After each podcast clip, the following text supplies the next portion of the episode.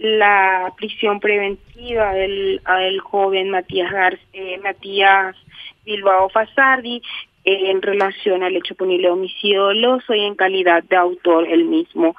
Eh, eh, ante la imposición del 242 se le consultó al mismo si el mismo quería hacer alguna manifestación o solicitar algo y manifestó que él es adicto desde los 11 años a la cocaína.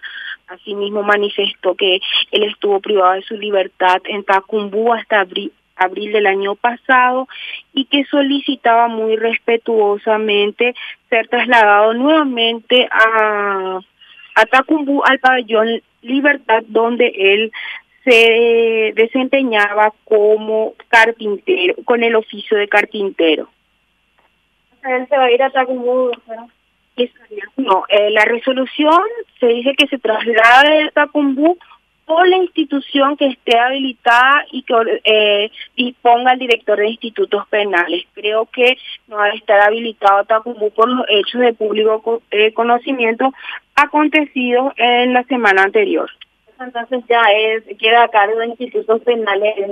Sí, y a disposición del juez de garantías número 12, el doctor Julián López, por los hechos de que es su juez originario.